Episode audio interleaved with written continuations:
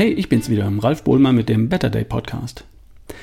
Äh, ich habe hier im Podcast im April ein Buch vorgestellt, Fleisch for Life von Paul Saladino. In dem Buch geht es um die karnivore Diät, also um eine Ernährungsform, die auf tierischen Lebensmitteln basiert. Und zwar nose to tail, also von der Nase bis zum Schwanz, was nichts anderes bedeutet, als dass bei dieser Ernährung alle Teile des Tiers genutzt und gegessen werden. Muskelfleisch, Fett, Bindegewebe, Knochen werden ausgekocht, um an Fette, Kollagen, Mineralstoffe heranzukommen. Innereien werden gegessen, weil sie Vitamine enthalten und so weiter. Auf Pflanzen wird nicht vollständig verzichtet, aber doch weitgehend. Kein Gemüse, keine Nüsse, ein paar Früchte vielleicht und etwas Honig hin und wieder. Kann das funktionieren? Offenbar ja. Der Autor Paul Saladino praktiziert das so und äh, das bereits über einen längeren Zeitraum. In den USA gibt es eine wachsende Gemeinde von Anhängern, die es ihm gleich tut. Und wenn ich an ursprünglich lebende Eskimos denke, die haben seit Jahrtausenden kaum Zugang zu pflanzlicher Nahrung und leben trotzdem. Unter härtesten Bedingungen und bei extremer, robuster Gesundheit. Ich kenne jemanden, der es ausprobiert hat. Hier bei uns. Vasco Streicher. 34 Jahre jung, Inhaber von CrossFit Ludwigsburg. Ich kenne ihn seit sechs Jahren, weil Nicole und ich bei ihm trainieren. Und Ende Mai diesen Jahres, dieses Jahres, wie sagt man das? Keine Ahnung. Ende Mai dieses Jahres hat er das restliche Gemüse aus seinem Kühlschrank verbraucht und seitdem kein neues mehr gekauft. Seitdem praktiziert er die karnivore Diät. Er ernährt sich also im Wesentlichen auf der Basis von tierischen Lebensmitteln. Gestern habe ich ihn dazu interviewt, weil ich wissen wollte, welche Erfahrungen er im letzten Vierteljahr gesammelt hat. Meine erste Frage lautete, wie bist du es angegangen? Naja, er hat seit Ende Mai einfach kein Gemüse mehr gekauft. Stattdessen hat er sich beim Bauern ein Fleischpaket besorgt, das alle Teile vom Rind enthält. Steaks, aber ebenso Suppenfleisch, Knochen, Innereien. Also eine Mischung von hochwertigen und weniger hochwertigen Teilen des Tieres. 20 Kilogramm insgesamt, inklusive der Knochen. Er hat sich einen Metzger gesucht und dort gezielt nach Innereien gefragt. Er kauft nach wie vor hin und wieder auch Biofleisch im Supermarkt. Dazu Eier und auch Milchprodukte, Joghurt, Quark. Was er dazu praktisch bei jeder Mahlzeit isst, das ist Obst, Früchte, ein paar Pflaumen, ein paar Beeren, Äpfel etc. Was es nicht mehr gibt, das ist Gemüse, Kohl, Salate, Hülsenfrüchte in jeder Form oder jede Form von Getreide. Und es gibt keine verarbeiteten Lebensmittel mehr. Hin und wieder eine Messerspitze Honig. Das war's. Also, seine Quellen, das sind der Bauer, der Metzger und nach wie vor der Supermarkt für zum Beispiel Milchprodukte und Obst. In den ersten Tagen seit der Umstellung war seine Sorge, dass es schnell langweilig und eintönig werden könnte, wenn er einfach zwei, dreimal am Tag ein Stück Fleisch in die Pfanne haut. Aber er hat schnell verstanden, dass es mehr Sinn macht, bei jeder Mahlzeit kleinere Portionen von ganz unterschiedlichen Dingen zu kombinieren.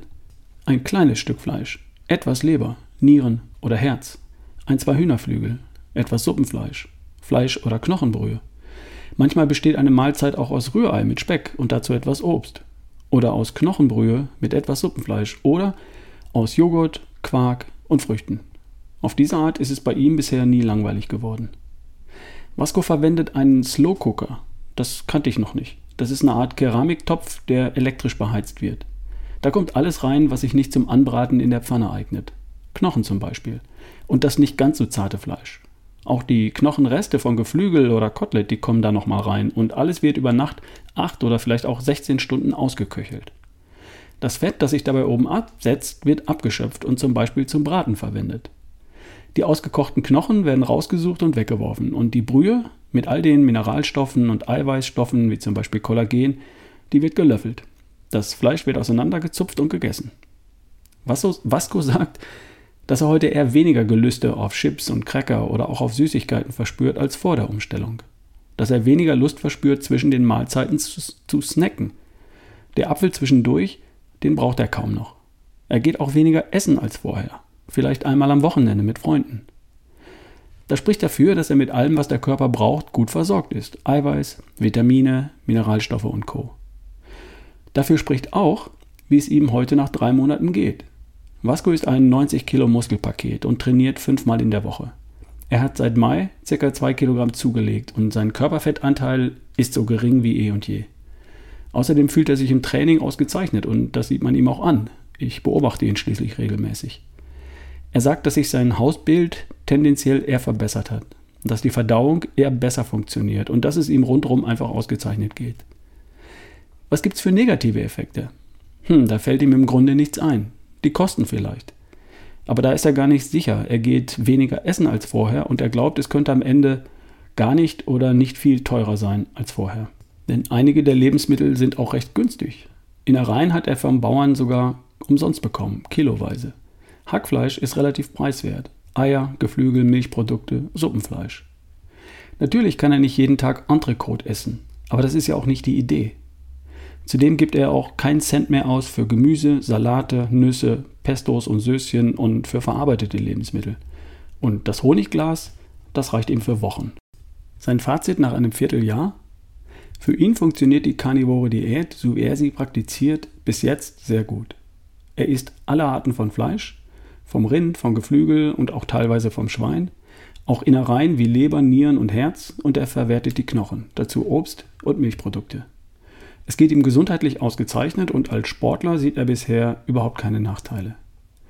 Nachdem er sich etwas umorganisiert hat, ist diese Art der Ernährung nicht wesentlich aufwendiger als vorher und von den Kosten her vermutlich auch nicht wesentlich teurer.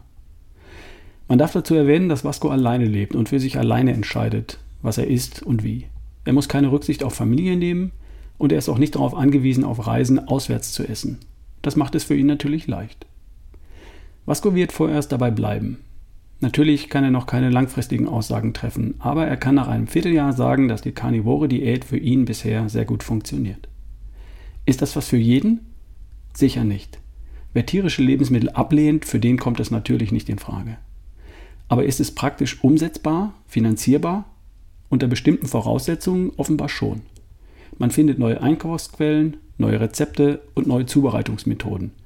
Aber das ist ja auch so, wenn man sich zum Beispiel entscheidet, sich überwiegend pflanzlich zu ernähren oder Paleo oder Low Carb oder wie auch immer. Eine Veränderung erfordert immer ein paar neue Gewohnheiten. Ich fand den Erfahrungsbericht von Vasco Streicher zum Thema Carnivore Diät super interessant. Vasco ist immer sehr vorsichtig mit seinen Aussagen und Annahmen und Empfehlungen, was ich sehr sympathisch finde. Das ganze Interview findest du in der aktuellen Folge von Erschaffe die beste Version von dir. Hör da gern mal rein, das ist wirklich interessant. Wir hören uns hier demnächst und bis dahin, dein Ralf Bohlmann.